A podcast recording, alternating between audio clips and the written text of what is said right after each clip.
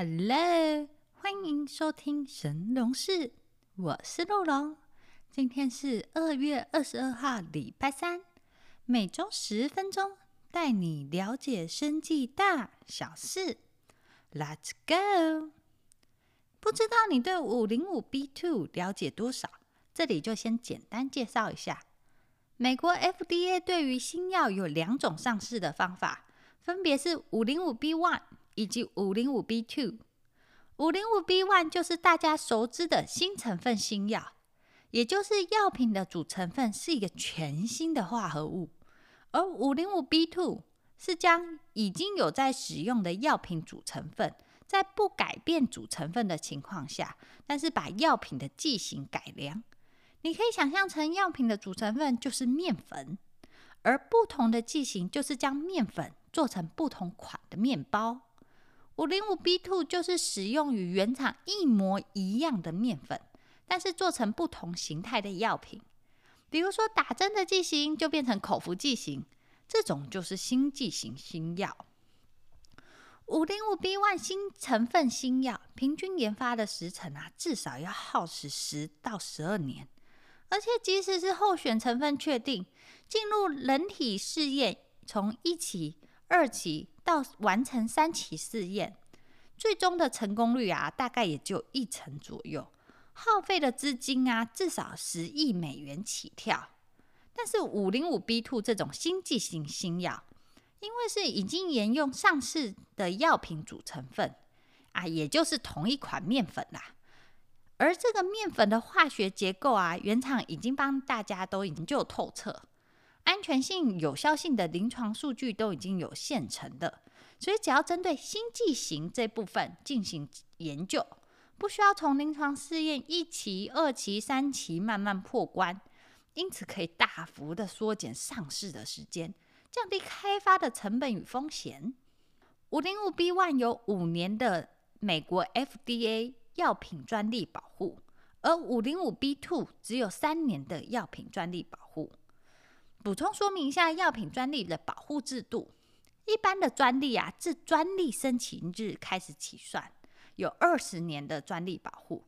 但新药开发的领域啊，是一条漫漫长路，平均的开发时间啊，都是十年起跳。所以，当你要取得药证的时候，专利都已经过了大半了。所以新药在取得药证时候，FDA 啊就会另外再给予额外的药品专利保护。以五零五 B one 新药啊，就有五年的药品专利保护，也就是啊，即使药厂的专利已经快过期了，但只要取得新药的药证之后，自动加码五年的专利保护。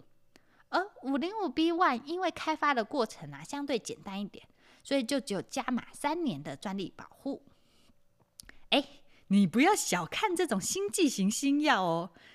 目前呢，市场上啊有超过一半以上的药品，因为药品的主成分啊水溶性差的缘故啊，导致药效比较差等等。经过改良的剂型啊，五零五 B two 的药就可以解决这些病人吃药的问题。比如说，原本要到医院注射，而现在就可以在家吃药丸的方式。又或者每天一天本来要吃三次，现在只需要一天吃一次的药。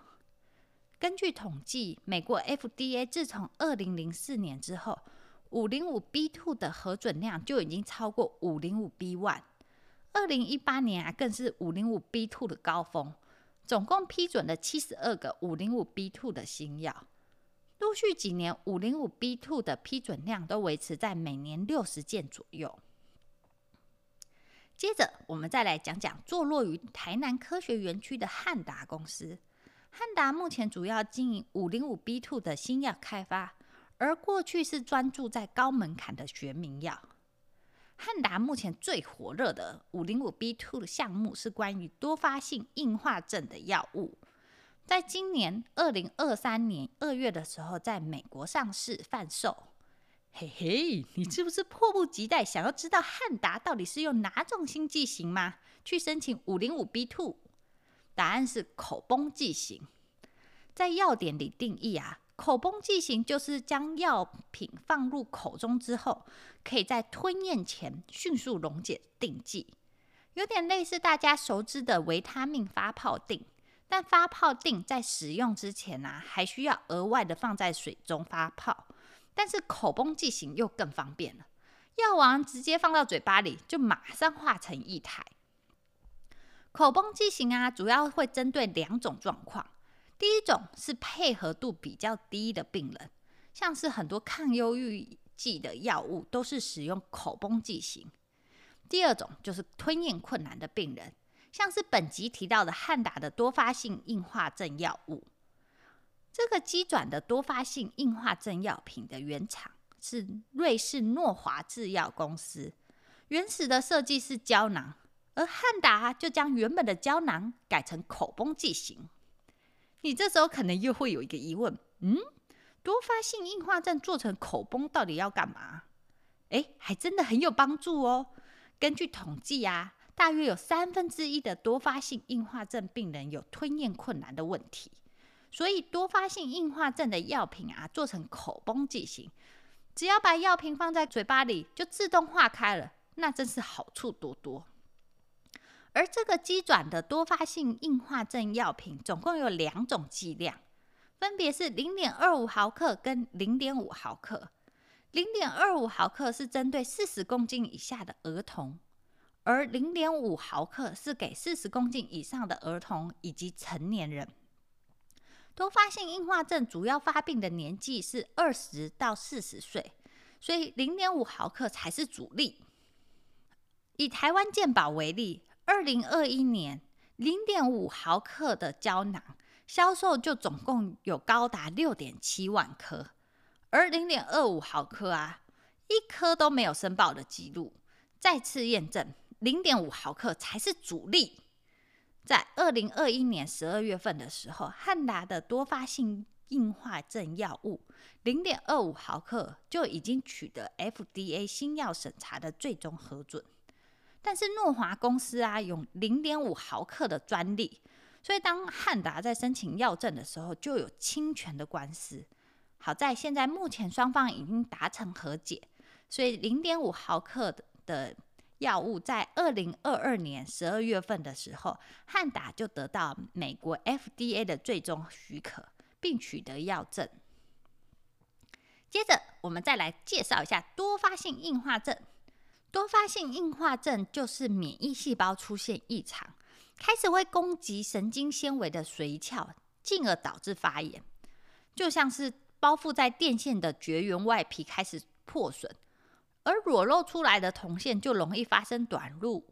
中枢神经的神经传导也是因为髓鞘被破坏而发生短路的情况，进而失去正常的神经功能。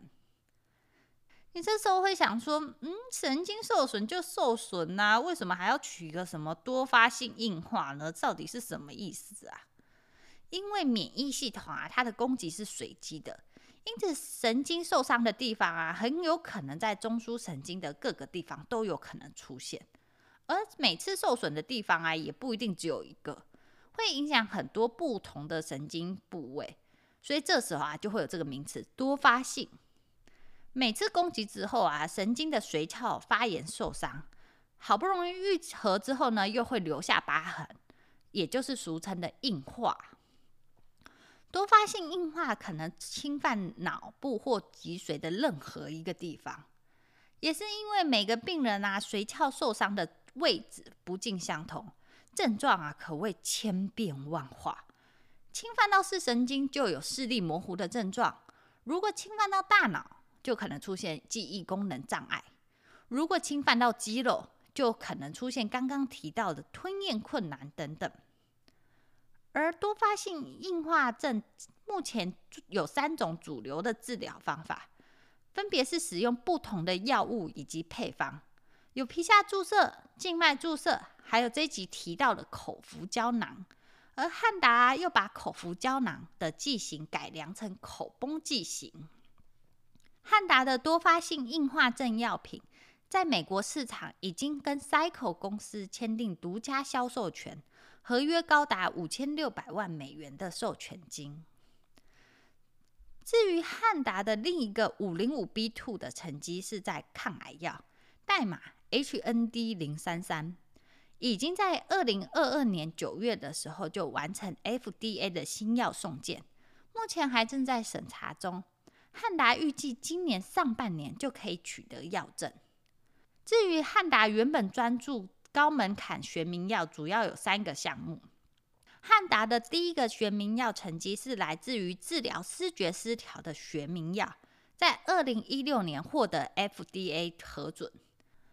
第二个成绩是胃食道逆流的学名药，在二零二二年的时候就在美国上市，并取得首家学名药的一百八十天读卖权，也就是二零二二年一月一号到二零二二年六月三十号。